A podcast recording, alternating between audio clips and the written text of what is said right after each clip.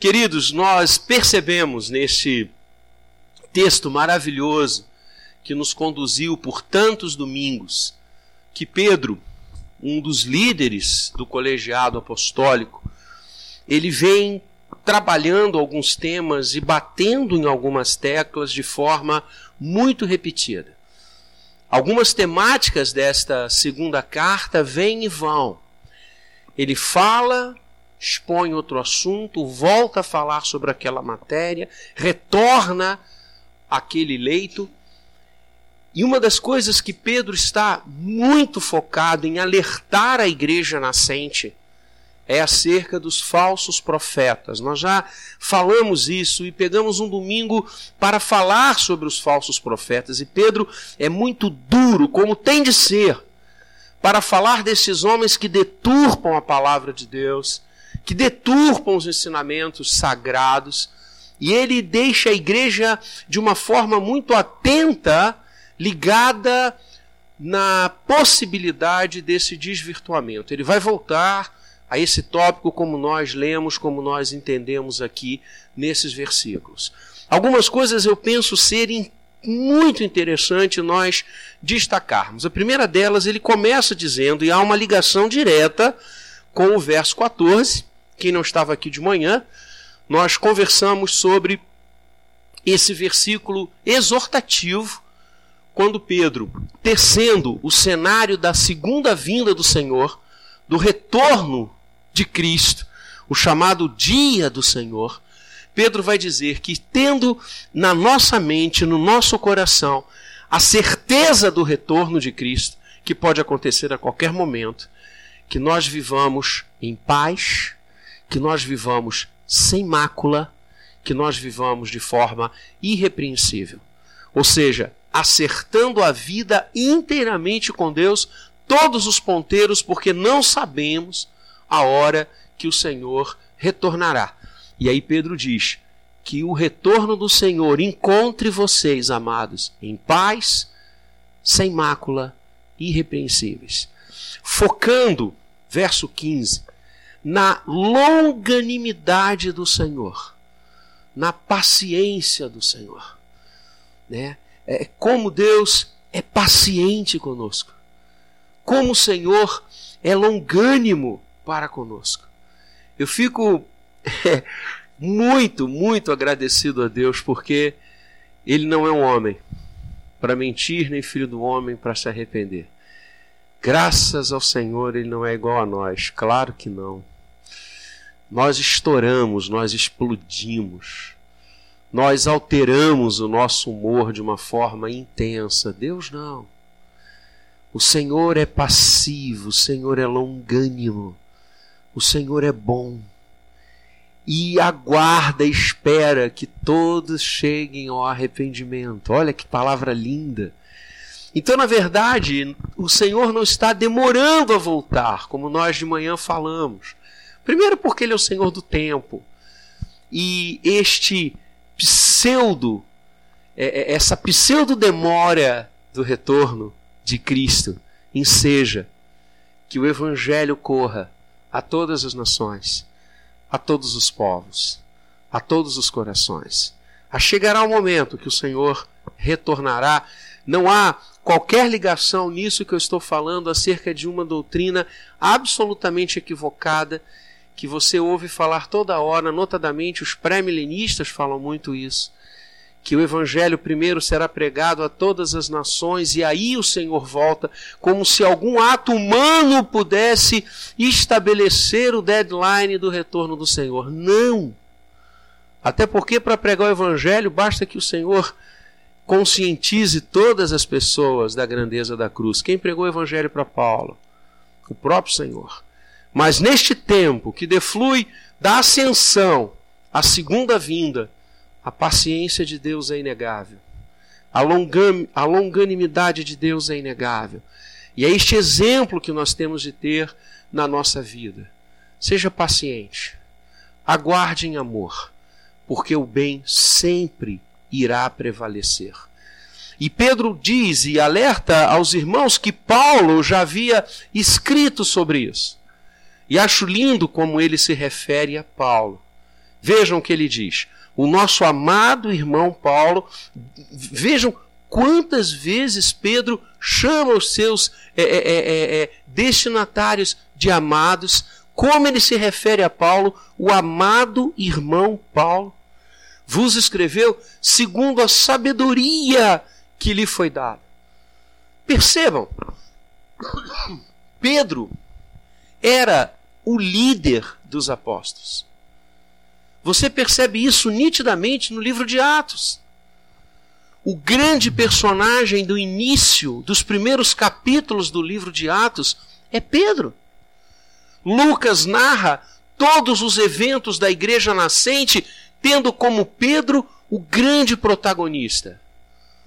Até que Saulo de Tarso cai do cavalo, literalmente, na estrada que leva a Damasco, que levava a Damasco, tem o um encontro com Jesus, e a partir daí, o grande personagem do livro de Atos passa a ser Paulo. E na verdade há uma altercação entre Pedro e Paulo em Atos 15, né, que alguns dizem com acerto que é o nascimento e a reunião do primeiro presbitério, quando o apóstolo Paulo repreende Pedro, na autoridade do Espírito Santo. Eu quero destacar aqui, queridos, que Pedro entendeu o que o Senhor estava fazendo através de Paulo e o que ele iria fazer. Acho lindo que Pedro não fica enciumado, que Pedro não quer jogar Paulo para escanteio. Vejam como ele se refere a Paulo, o amado irmão. Outorga a Paulo sabedoria. E o verso 16 é de uma humildade fantástica. Porque Pedro expõe, diz a todos, inclusive a nós, dois mil anos atrás, que algumas coisas que Paulo escrevia era de difícil entendimento. Que coisa linda! Percebam como isso falta hoje em dia. Como nos falta humildade para reconhecer a grandeza nos outros a humildade de entender que pessoas podem ser melhores do que nós, que podem realizar trabalhos melhores do que nós, que podem ser mais usadas por Deus do que nós. E o que nós fazemos?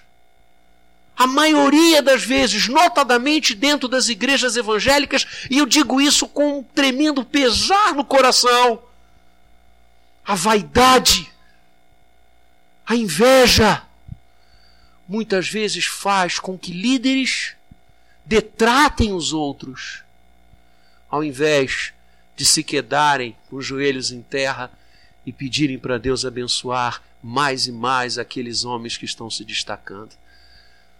Nós precisamos aprender com João Batista.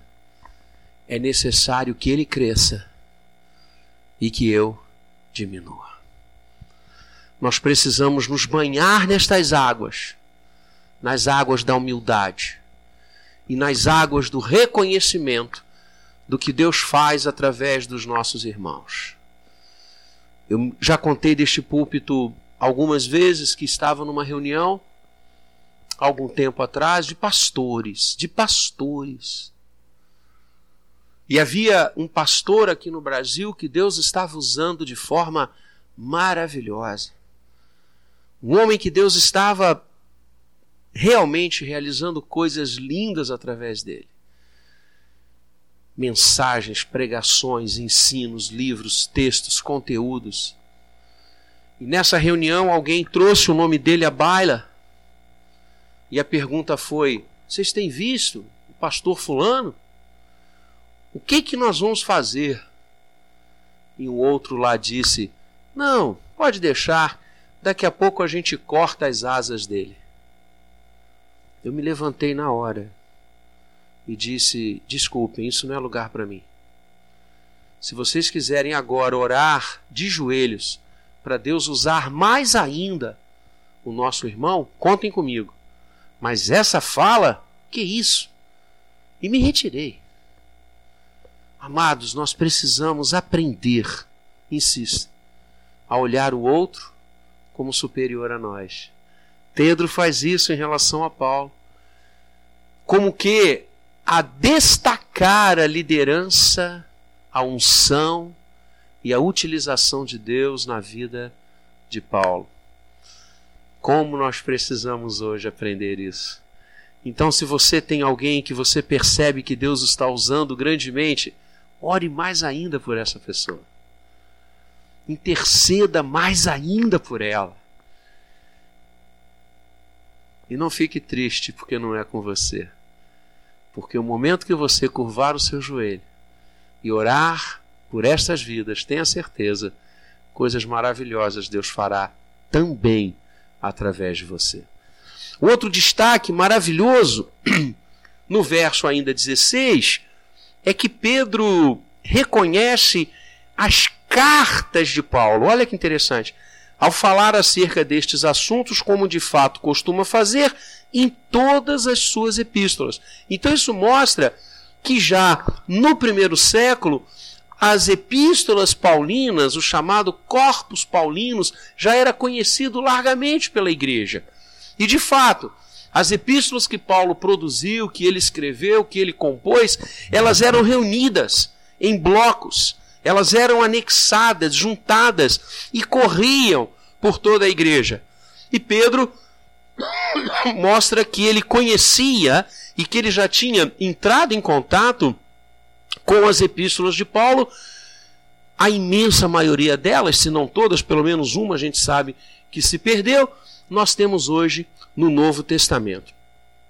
Ele então refere-se a que as pessoas deturpam o ensino de Paulo, mas antes de entrarmos nisso, uma outra expressão maravilhosa no verso 16 e que já começa no primeiro século a compor a ideia do cânon do Novo Testamento. Vejam que ele chama as epístolas de Paulo de escrituras. Olha o verso 16. Ao falar acerca destes assuntos, como de fato costuma fazer em todas as suas epístolas, nas quais há certas coisas difíceis de entender, que os ignorantes e instáveis deturpam, como também deturpam as demais escrituras. Então vejam, Pedro está outorgando aos escritos de Paulo o mesmo patamar de autoridade escriturística que há no Novo Testamento. Novo Testamento e Antigo Testamento vão assim se unindo, porque as epístolas de Paulo compõem boa parte, a maioria do texto e do conteúdo do Novo Testamento. E Pedro, já no primeiro século, muito antes da igreja fixar o cânon.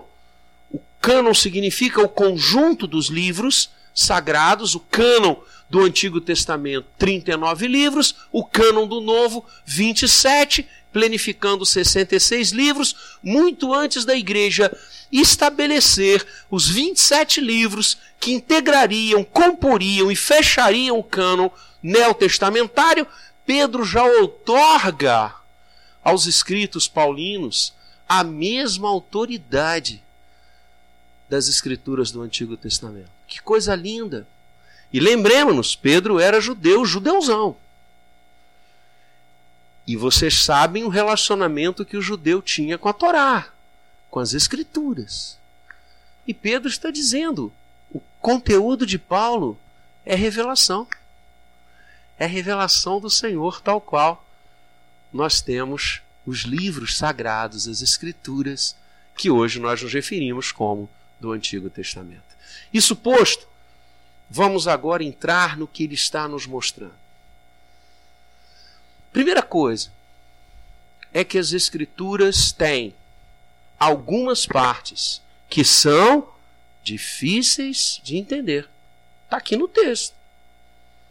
Pedro reconhece isso. Se Pedro reconhecia isso, imagine nós. E é verdade. Agora vejam. Pedro não diz, e as escrituras não dizem, que essas partes são impossíveis de entender.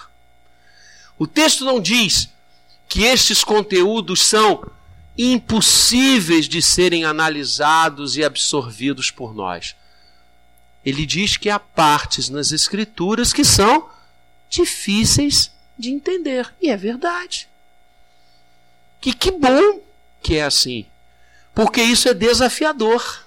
Então vejam, a dificuldade de alguns pontos doutrinários das Escrituras Sagradas não deve ser nem de longe uma desculpa para nos afastarmos dela.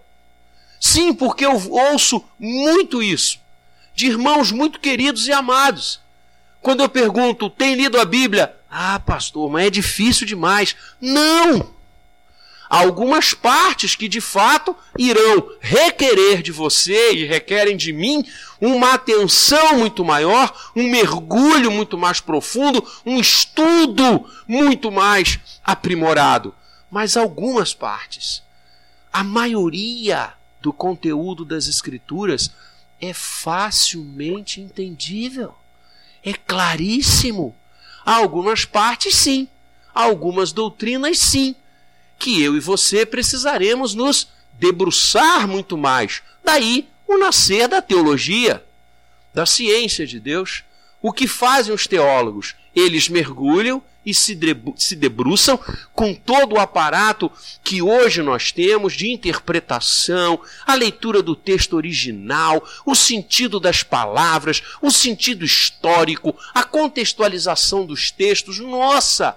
Por isso a gente vai para o seminário. E por isso a gente não para de estudar nunca. Mas é importante que você saiba que essas passagens, este conteúdo, vamos chamar assim, há certas coisas difíceis de entender, não devem ser, insisto, uma desculpa para que eu e você não tenhamos uma rica comunhão com a palavra de Deus. Ao contrário, quanto mais comunhão nós tivermos com o texto sagrado, quanto mais nós lermos a Bíblia, quanto mais nós estudarmos a palavra de Deus, menos dificuldade nós iremos enfrentar. Porque a palavra é rica. Mas reparem, então, para que você entenda a Bíblia, você precisa ter comunhão com ela. Não é abrindo um texto ao léu, abrindo com o, o, dedão de manhã. Vamos ver, vou ler a Bíblia. Vamos. Você sabe que isso é perigoso, né? Um jovem brigou com a sua namorada e chegou em casa falou: Senhor, fala comigo. O que, que eu preciso ouvir dos teus lábios para mim? Eu estou com o coração arrasado. O que, que eu faço? Fechou os olhos, pegou a Bíblia e abriu. Caiu no versículo. E Judas foi e enforcou-se. Ele fechou a Bíblia e falou: Não, não é isso que o Senhor tem para mim. Não pode ser isso. Eu vou dar uma outra chance ao Senhor. Fala comigo, estou com o coração destruído. Ela brigou comigo, estamos separados. Senhor, fala o que, que eu preciso fazer. Vai tu e faz o mesmo. Ele falou: não, não. Ir e se enforcar, fazer o mesmo, não é possível. Senhor, olha, terceira, agora é a última. Eu preciso ouvir a tua voz. O que, que o Senhor tem para mim? Vamos lá. O que tens a fazer, faze-o logo. Há muita gente tentando ouvir a voz de Deus assim, no dedômetro. Como se a Bíblia fosse um livro mágico. Irmãos, isso é paganismo. Isso é paganismo. Desculpe se eu vou ferir a sua compreensão, mas eu quero feri-la porque isso está errado. A Bíblia nos foi dada para que nós a estudemos e não a usemos como um amuleto. Que isso? Eu conheço irmãos que andam com exemplares das Escrituras Sagradas, aqueles exemplares menores, no porta-luva do carro.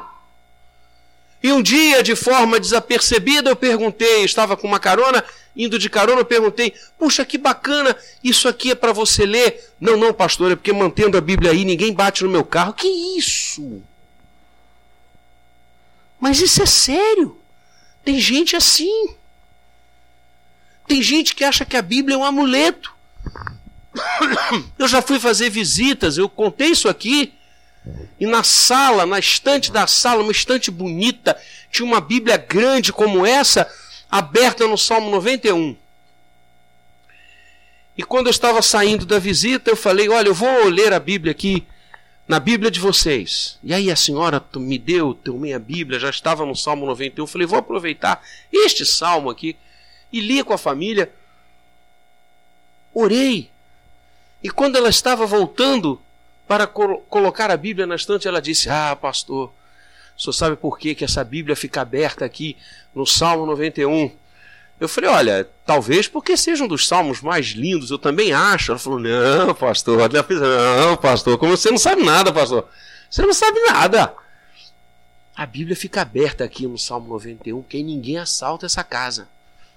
A casa está imune a ladrões. É assim que você estuda a Bíblia? É assim que você quer entender as partes fáceis ou as partes menos fáceis das Escrituras, usando-a como um amuleto? Desculpa, pare com isso. Pare com isso. Bíblia é para ser estudada. Reparem, aqui na nossa igreja, a gente estuda pedaço por pedaço, verso por verso, texto por texto. É assim. Nada de dedômetro. É luz em cima, é palavra aberta, é textos sendo ligados um ao outro. E esta é uma segunda regra. Então a primeira regra é você estudar o texto sagrado, acompanhá-lo, lê-lo e não puxar textos fora de seus contextos. Aí vai cair igual lá do rapaz, brigou com a menina. Segunda regra, para que você entenda as coisas menos fáceis, os conteúdos menos fáceis das Escrituras. A Bíblia se interpreta. A Bíblia é a maior chave hermenêutica de si mesma. Os textos bíblicos, por isso você precisa ter uma leitura e uma análise bíblica plena. Você é, eu e você somos chamados a conhecer as Escrituras na sua totalidade. Sabe por quê? Porque muitas vezes algo que está sendo falado em Hebreus, você vai entender em Levítico. E algo que Levítico aponta, você só vai entender quando lê Hebreus. Muitas coisas do Apocalipse você só vai entender quando você se debruçar sobre os profetas, principalmente os profetas maiores. A Bíblia, ela se interpreta, ela se interliga, ela é a chave. Um texto precisa de outro texto. E assim você vai ter uma interpretação, como a gente chama, uma hermenêutica correta, reformada e sadia. Terceira coisa, não há, repare, não há como você entender a Bíblia sem a ação do Espírito Santo de Deus. Vou repetir. Não há como você entender as Escrituras sem a mediação do Espírito Santo de Deus. Você pode ser o maior gênio que já pisou na face da terra. Um historiador famoso, professor de universidade, um arqueólogo, não importa. A mente mais treinada, você só entenderá as Escrituras se o Espírito Santo iluminar o seu coração e a sua mente. É simples assim. Porque foi o Espírito Santo que moveu. Pedro fala isso, lembra? A gente estudou aqui. Nenhuma profecia foi dada por elucidação humana. A palavra profecia é mensagem. Mas homens santos falaram da parte de Deus. A gente lê isso aqui em Pedro, movidos pelo Espírito Santo. O Espírito Santo é o autor das Escrituras. O Espírito Santo é que inspirou a Paulo inspirou a Pedro, inspirou a Lucas, inspirou Isaías, Moisés, Jeremias, Todos os autores, Amós, Obadia, todos os autores, só registraram o que registraram pela ação do Espírito Santo. E nós chamamos este mover de inspiração. Que no grego Paulo usa escrevendo a Timóteo é o verbo theopnestos, que significa um sopro do Senhor de fora para dentro. As escrituras foram sopradas por Deus, sopradas pelo Espírito Santo, sopro, roar, espírito no coração e na mente dos autores bíblicos. Por isso é que só o Espírito Santo pode nos dar as condições de interpretar as Escrituras corretamente, sem deturpação. Como alguns homens fizeram e fazem, nós vamos falar sobre isso daqui a pouco. E é isso que a Confissão de Fé de Westminster, inclusive, nos ensina. No capítulo que ela trata das Escrituras Sagradas, é lindo a nossa confissão de fé, a confissão de fé da Igreja Reformada, a confissão de fé dos presbiterianos em todo o mundo. Diz lá que antes de ler as Escrituras, todos nós devemos orar, pedindo ao Espírito Santo a iluminação. Então repara, inspiração, o ato do Espírito Santo soprar no coração dos autores bíblicos, a inspiração cessou com o Apocalipse. Ela não mais acontece, a palavra está fechada, escrita por dentro e por fora, como o próprio livro do Apocalipse fala.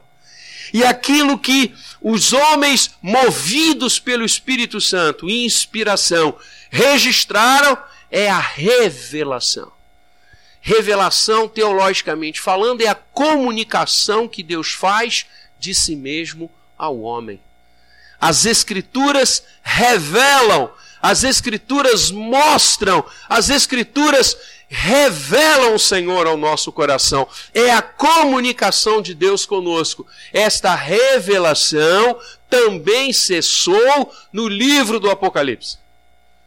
As, a palavra está completa, a revelação está completa, o seu conteúdo está todo revelado. Então agora o que que acontece?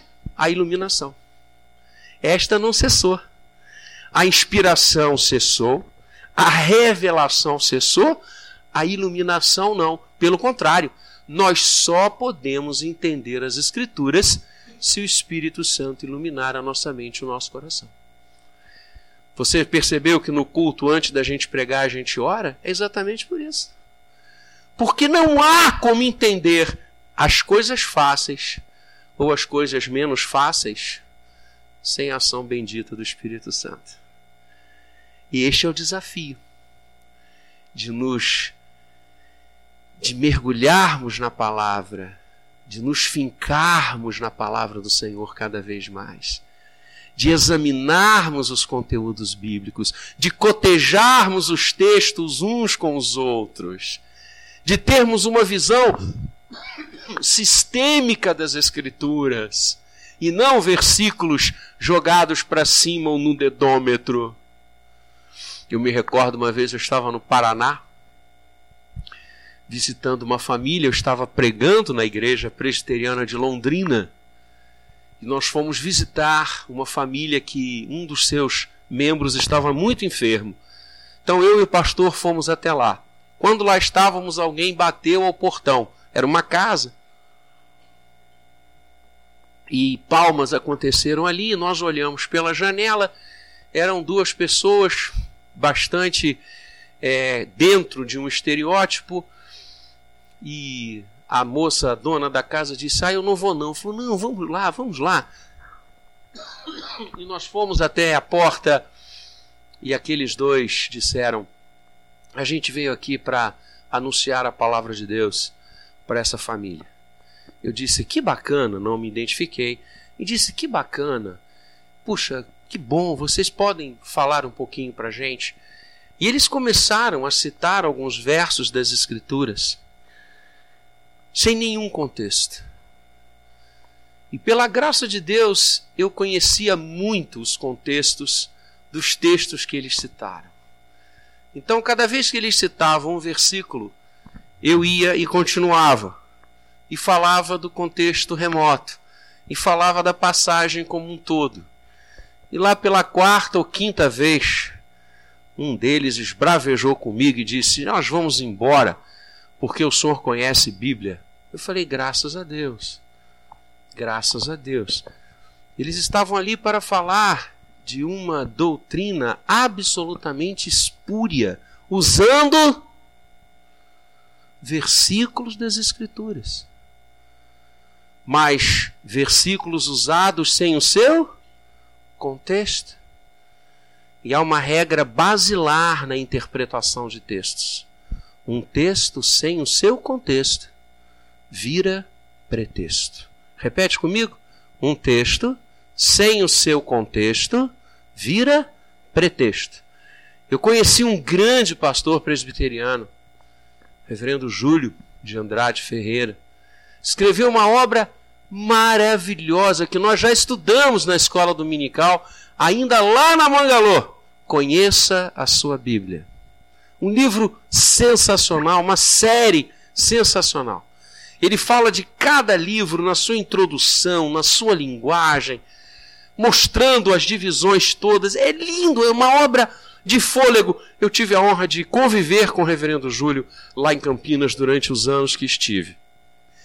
E o reverendo Júlio dizia uma frase interessantíssima. Ele dizia: A Bíblia é a mãe de todas as heresias. Pode ver. Tudo quanto é heresia tenta se fundamentar nas Escrituras, citando textos sem os seus contextos. E aí eles viram pretextos. É isso que Pedro está dizendo aqui, a gente avança. Olha o que, que ele fala: que algumas pessoas, e ele fala dessas pessoas de uma forma muito carinhosa, ignorantes, instáveis, deturpadores. É, é bom mesmo falar duro contra essa turma, porque se há uma coisa que nós não podemos é tolerar isso. Ele diz que homens assim, ignorantes, instáveis, deturpadores, estavam deturpando os ensinos de Paulo e todo o conteúdo das Escrituras para a própria destruição deles. Se naquele tempo já havia falsos mestres que se levantavam com o fito de deturpar o conteúdo bíblico. Imagine hoje. Imagine hoje. Basta você olhar lá fora. Aqui não. Pode olhar aqui à vontade. Pode olhar para o seu lado à vontade, que não tem ninguém aqui assim. Mas lá fora, misericórdia. E já reparou que a imensa maioria dessa turma usa versículos bíblicos como se fossem as coisas mais naturais e os seus ensinos as maiores verdades do planeta Terra. Não são! Olha o contexto. Estuda um pouco aquela doutrina. Veja o que, que já se falou e escreveu sobre ela. E você derruba esses ensinos deturpados igual a castelo de cartas porque eles usam versículos bíblicos, eles não usam as escrituras, porque não conhecem as escrituras. Usam-na deturpadamente. Usam-na com falsidade. Usam-na usam com uma interpretação absolutamente voltada para os seus umbigos e para os seus interesses. Usando a palavra de Deus, usando a revelação, a lindeza, o tesouro que Deus nos deu para os seus próprios interesses. Sobre estes homens o juízo virá, vocês não tenham dúvida nenhuma sobre isso. Porque Pedro diz: para a própria destruição deles, é isso mesmo. Eu gosto muito de uma palavra de Gamaliel. Quando levaram ao sinédrio judaico, livro de Atos, o crescimento do cristianismo, o crescimento da fé cristã e levaram, disseram a ele: o que, que a gente tem que fazer? O que, que a gente vai fazer com esses homens? A gente já prendeu, já bateu, já humilhou E quanto mais a gente faz, mais cresce. O que, que a gente faz? E ele disse: Fiquem quietos, porque se essa obra não for de Deus, ela vai acabar. Mas se ela vem de Deus, nós não podemos segurá-la. Eu amo isso. Vejam essas doutrinas loucas, essas heresias, essas deturpações. Aonde elas vão dar? Aonde elas chegam?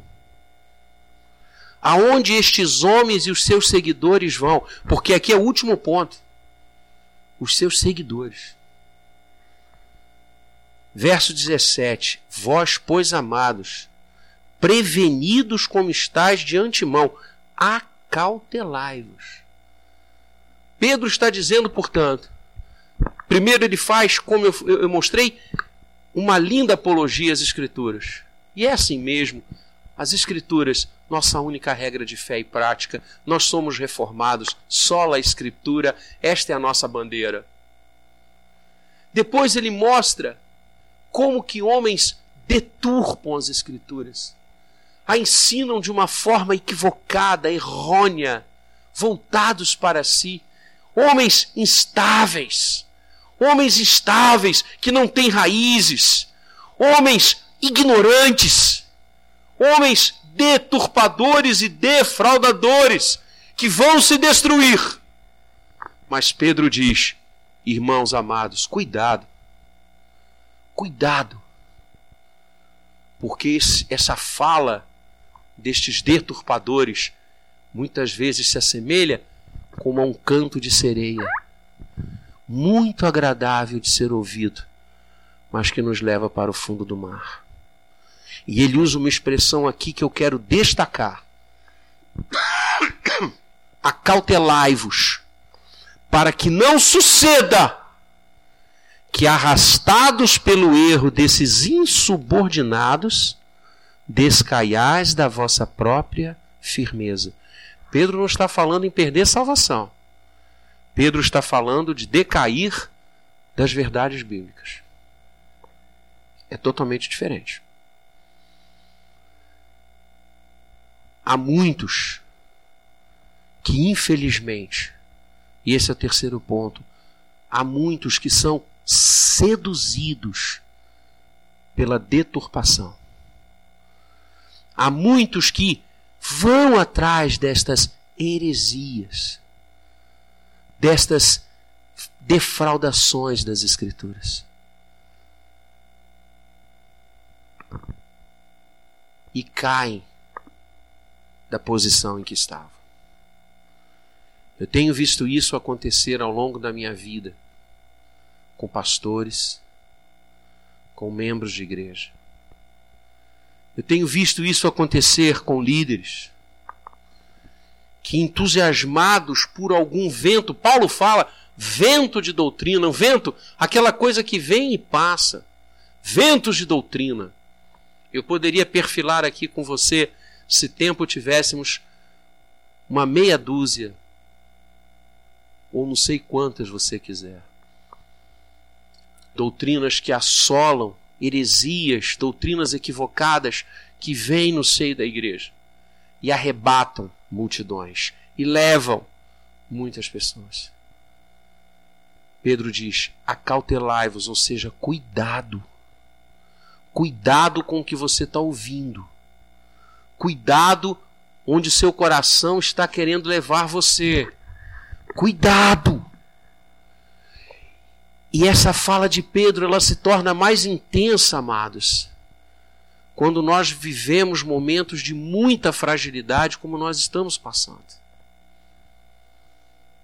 Na fragilidade, nós nos tornamos presas mais fáceis ao erro e ao engodo. Porque muitas vezes, quando estamos atravessando momentos difíceis, nós queremos uma solução imediata é o desafio do imediatismo. De manhã eu falei sobre duas tentações que Mateus relata do Senhor Jesus, né? A tentação do poder e a tentação do dinheiro. Mas houve uma terceira. Lembra que na verdade no texto é a primeira. Jesus estava no deserto, quantos dias sem comer? 40. Lembra qual foi a primeira tentação que Mateus registra? O diabo chegou a ele e disse: Pede, manda, ordena que essas pedras se transformem em pães. Mata sua fome. Imediatamente você mata essa fome. Percebeu a tentação do imediatismo? Há muitos de nós que vivem, e eu entendo, quem sofre tem pressa. Quem sofre tem pressa. Mas não caminhe nesse canto de sereia, nessas doutrinas espúrias. Confira nas Escrituras. Confira no âmbito das Escrituras, nessa visão sistêmica, completa, maior. Cuidado, cuidado, porque muita gente que não cuidou caiu do lugar em que estava. E você vê isso inclusive nas Escrituras. Eu posso dar a você uma dúzia de exemplos para começar, só não vou fazê-lo por causa da hora homens que começaram bem, que eram firmes nas suas convicções doutrinárias e bíblicas, e os ventos sopraram e eles foram. Pedro, usado por Deus, e olha a expressão que ele usa. Por que, que eu estou falando tanto em vento? Porque ele diz arrastados pelo erro, levados pelo erro. A imagem é exatamente essa. O vento vem e arrasta arrastados pelo erro desses insubordinados. O texto fala por si. Esse é o desafio da nossa era. O desafio de nos mantermos firmes nas Escrituras. O desafio de não negociarmos os nossos princípios. Não negociarmos o conhecimento bíblico. Por mais atrasado, velho, obsoleto que isso pareça. Eu amo o hino da mocidade presbiteriana, pregando o mesmo evangelho que pregavam nossos pais. Eu fico com esse. Eu fico com esse. Obrigado. Eu prefiro deixar o vento passar. Eu prefiro ficar na graça e no conhecimento de Cristo Jesus. Prefiro não ir atrás das folhas. Prefiro perceber o sopro do Espírito e não o vento desses homens insubordinados, desses homens deturpadores, desses homens instáveis e desses homens ignorantes, que usam as doutrinas bíblicas maravilhosas para engabelar a igreja para levar homens e mulheres em caminhos de destruição. Não sigamos estes. Ouçamos a palavra. Oremos para que o Espírito nos dê o discernimento necessário, e só Ele pode dar, para entendermos a boa, a perfeita e agradável palavra do Senhor, que é a Sua vontade. Que assim seja conosco, que Deus nos preserve firmes que Deus nos preserve fincados nas Escrituras. Que Deus nos preserve como rocha e não como vento que sopra cada hora em um lugar. Que assim seja. Amém.